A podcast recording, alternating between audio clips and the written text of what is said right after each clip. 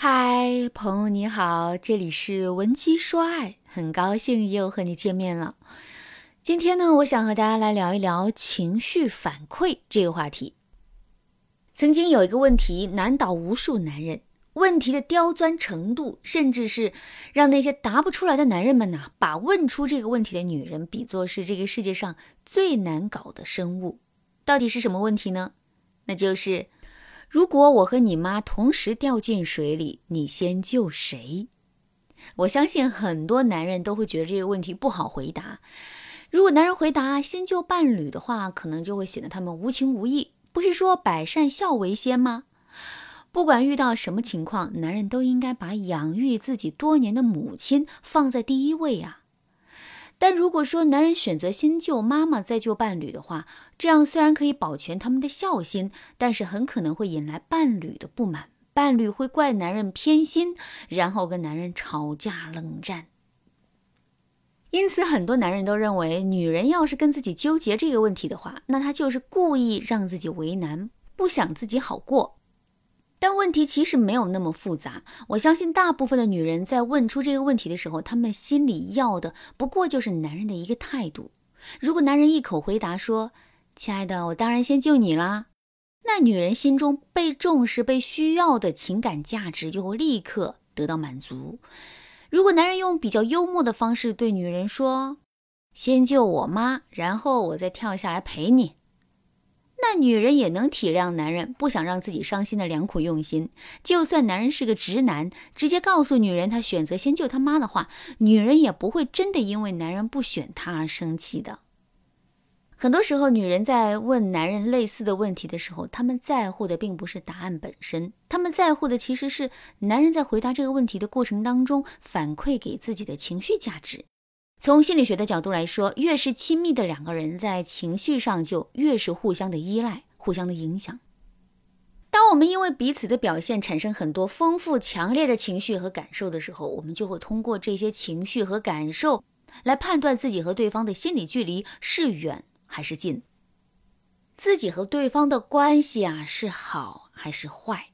这就好像，如果我和你妈同时掉进水里，你先救谁的这个问题是一样的。男人要是大大方方的回答先救女人的话，那女人就会认为自己是男人最亲近的人，她就能感受到男人对自己的爱和满满的安全感。但反之，男人要是犹犹豫豫，一副不知道选谁的样子，那女人可能就会产生一种被抛弃的恐慌。她心里可能就会想，这只是一个假设不存在的问题而已，你都不肯把我放在第一位，那如果哪一天真的发生类似的情况，那你是不是就会立马抛弃我呢？你看，这就是两性关系当中的情绪反馈。我们的情绪常常会伴随着伴侣的表现而发生变化。这个变化有时是积极的，它能让人感受到被肯定、被需要、被爱等等正面的情绪价值；但它有时又是消极的，它能让人感受到被否定、被忽略、被伤害等等负面的情绪价值。我们在和伴侣相处的过程中，如果我们给伴侣反馈的情绪价值是积极远大于消极的话，那我们和伴侣相处起来就会轻松愉快得多。但如果我们总是对伴侣进行消极情绪的反馈的话，那就很容易让伴侣的情绪也跟着我们变得消极起来，甚至是让两个人的关系啊从和谐走向敌对，需要通过激烈的矛盾冲突来表达对彼此的不满。我身边的学员小小，就是因为向男人反馈太多负面情绪，而导致男友和她分手的。小小对我说：“老师，其实我和我男友的关系本来挺好的，可最近不知道为什么，我发现他对我没那么上心了。比如，当我和他说自己在单位里遇到一些不开心的事情的时候，他就不像以前那样哄我、安慰我，还反过来说我太爱抱怨，人际关系有问题。”老师，你说他这样，我怎么能不生气难受呢？我不过就是想要他哄一哄我嘛，所以我这心里一委屈啊，就想找机会跟他吵，跟他闹，让他也体验一下我的难受。可我没想到，我闹了一段时间后，我男友就跟我提出了分手。他对我说：“我知道这段时间我工作很忙，有些忽略了你，但是有时你也要替我想一想啊。”你每天都向我输送你的不开心、你的负面情绪，我怎么受得了？我其实很想包容你的，但我最近真的好累，一边要工作，一边还要回应你，所以我想我们还是暂时想分开吧。所以我想我们暂时还是先分开吧。你看，这就是长期对伴侣进行消极情绪反馈的威力啊！其实小小和男友之间的感情是没有问题的，男友对小小的爱也并没有变弱。两个人之所以会走到分手这一步，其实是因为小小对男友反馈的消极情绪太多了，以至于让他们亲密关系的质量越来越差，让男友最终因为忍受不了而对小小提出了分手。如果你也犯了和小小一样的错误，导致男人离开你，而你又不知道如何解决的话，那你可以添加微信文姬八零，文姬的全拼八零，获得导师专业的指导。其实啊，在亲密关系当中，有意识的对伴侣进行积极情绪的反馈，这件事情是很重要的。你要知道，积极情绪的反馈不仅能够满足对方的心理需要，提高对方的幸福感，还可以帮助你改善两个人的关系质量。减少不必要的争吵和冲突，该怎么做呢？给大家来举个例子啊，如果你的男人是一个性格外向、做事情三分钟热度的人，你可能就会因为他一些新鲜而多变的想法而头疼，然后呢，会为了改变他跟他争吵闹矛盾。比如说，男人今天告诉你他准备一个人去西藏，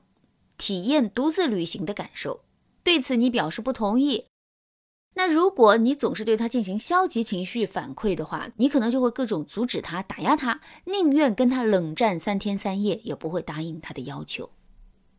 但你要知道，对于他这种三分钟热度的人，可能他只是嘴上说说而已，没有真想去。但如果你一直持反对意见，他说不定还就会真的背上了行李，一个人去西藏了。对此，你应该做的是通过积极的情绪反馈，先认同男人，让男人的情绪价值得到满足后，再让他主动的放弃去旅行的想法。你可以一边帮他规划旅游路线、收拾行李，表现出一副认同他的样子，又一边对他说：“亲爱的，一个人去西藏好辛苦的，你一定要注意身体。听说那边环境不好，其实我也挺想去西藏的。”我还说等时间充裕了，我们一起去看看呢。不过你先去也行，下次就换你来给我当导游吧。你想想啊，当男人看到你为了支持他而委屈自己的时候，他心里会不会想，他真的好爱我，不但不怪我任性，还处处替我着想？那我又怎么可以丢下他一个人去旅行呢？再说西藏那边环境的确很恶劣，还是等我们两个人都有空的时候再一起去吧。好啦，今天的内容就到这里了。老师最后想告诉大家的是，情绪反馈这件事啊，的确是能够影响我们亲密关系的质量的。所以我们在和男人相处的过程当中，要尽量避免一些对两个人都有害的负面情绪的反馈发生。但是呢，如果你是一个性格急躁、比较情绪化的女人，不知道如何合理的表达你的负面情绪的话，那你可以添加微信文姬八零，文姬的全拼八零，向我们说出你的烦恼。文姬说爱，迷茫情场，你得力的军师。